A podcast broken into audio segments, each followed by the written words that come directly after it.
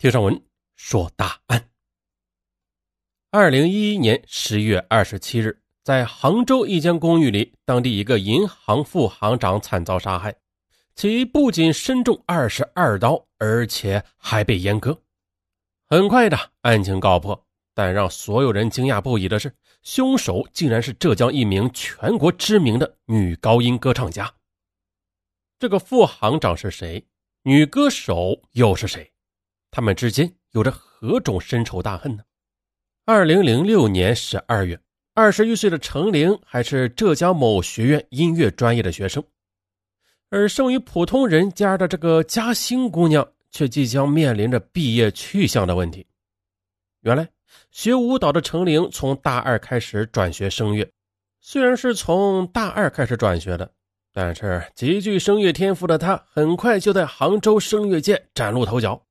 并且，这个极具歌唱天分的歌手也引起了家乡浙江省嘉兴市乡亲们的关注。比如，一些单位逢年过节都会通过关系请程玲回家乡演出。这次嘉兴市一家银行举办的单位新年晚会就是这样，请程玲走穴演出。只见在银行请来的众多歌手和乐手中，一袭淡紫色演出裙的程玲实在是太漂亮了。他一亮相就把其他演出人员都比了下去。时任浙江省某银行副行长的孙鲁广也是嘉兴人，当天作为特邀嘉宾出席晚会，一见程玲那是惊为天人，他被程玲彻底打动了。孙鲁广在浙江大学金融专业毕业后，进入浙江某银行工作，凭借出众的业绩，他很快升任副行长。他的妻子在一所小学任教，有五岁的儿子。演出结束之后，孙鲁广主动的向程玲要了联系方式。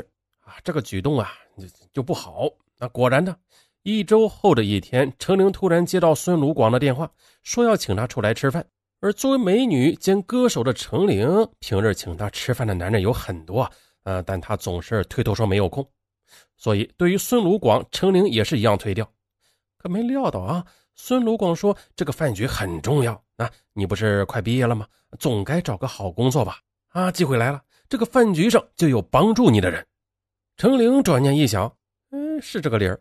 如果有人相助，能帮他在杭州找份好工作，那何乐而不为啊？于是他答应了孙鲁广的邀请。当晚的宴席有八个人，既有金融界的人，也有文化系统的干部啊，还有杭州演艺界的一些有头有脸的人物。在宴席上，孙鲁广作为召集人向众人求情啊，一定要帮助程玲在杭州找一份好工作。大家也都很给面子，都说孙行长发话了啊，纷纷表示愿意帮他找个好工作。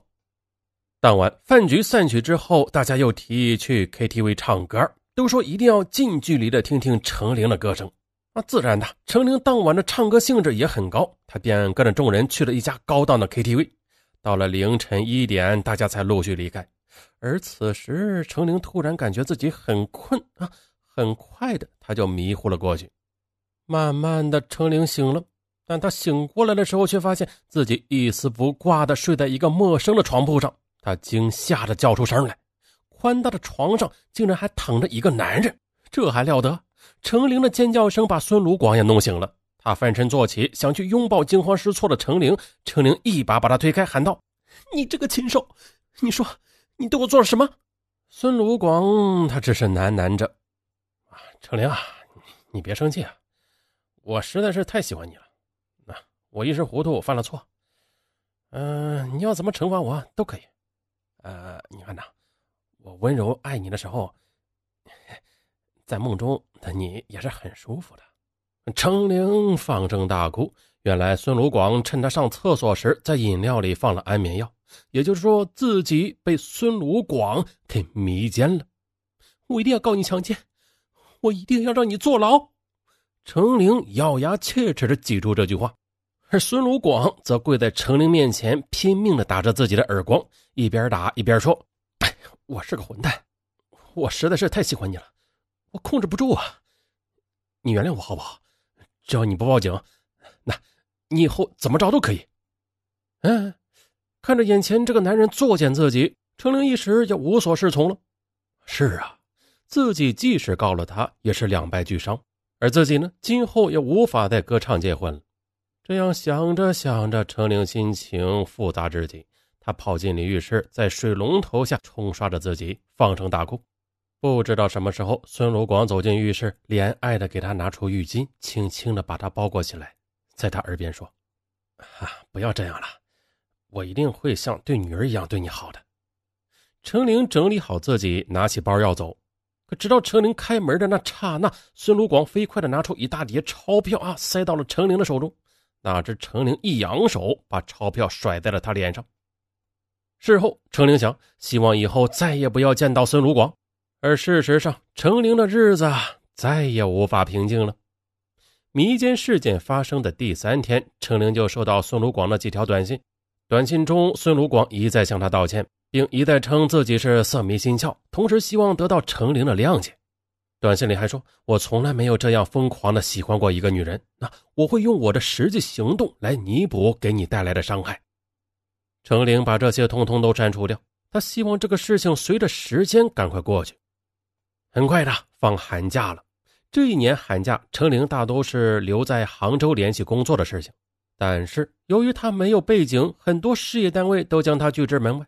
这还不算呢，在北京读大学的男友柯小庆打来电话给压力，说一定要想办法留在杭州，否则啊我们的爱情将过不了我父母这一关。但目前来看啊，程玲显然无法达到男友柯小庆家里的标准。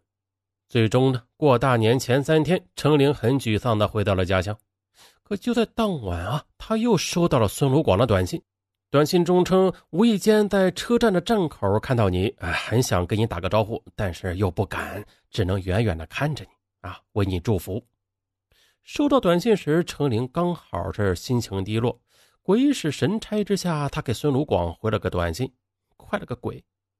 很快的，孙鲁广的短信就回过来了。哎呀，你终于回我短信了啊！我激动的都快流泪了。为了这一刻，我等了太久了。告诉我为什么不快乐？呃，是不是因为找工作的苦恼？程玲突然间有一种莫名的感动啊！他回了短信：“是啊，工作太难找了。”孙鲁广的短信再一次很快的就回了过来：“哎，你你别急啊，我保证让你进入事业编制单位。”在经历连续一段时间找工作的诸多不顺利和委屈之后，有人给他打保票说可以进入杭州事业编制单位。无论如何，还是让程玲的心头暖暖的。最后一个学期开学不久后，程玲在学校举办了一场毕业独唱音乐会。孙鲁广获之后发来祝贺短信，同时他在短信里说：“我觉得你可以在社会上公开举办一场歌唱啊，在学校里影响力太有限了。”啊，恰恰的，孙鲁广发来的这个建议正是程玲的梦想。孙鲁广在短信中说：“如果只是资金问题啊，包在我身上。”嗯，这让我考虑一下吧。程玲颤抖着手回短信说：“他从来没有想过能这样实现梦想。”马上，他把在社会上公开举办一场歌唱的想法告诉了自己的老师，并说有人赞助时，老师欣然赞成。二零零七年五月一日，在迷奸事件之后，程玲第一次应约与孙鲁广在杭州西湖边的楼外楼见面。孙鲁广把一张二十万元的银行卡放在他面前，他若有所思地说：“呀，啊，不是每个女人都能拥有如此美丽的音乐梦想，啊，有梦想就没有理由不去实现，加油，我看好你。”二零零七年五月三十日，程玲独唱音乐会在杭州市某音乐厅举行，四百多个座位坐的那是满满当当，甚至的一些闻讯赶来的音乐爱好者在过道上欣赏着程玲的美妙歌声。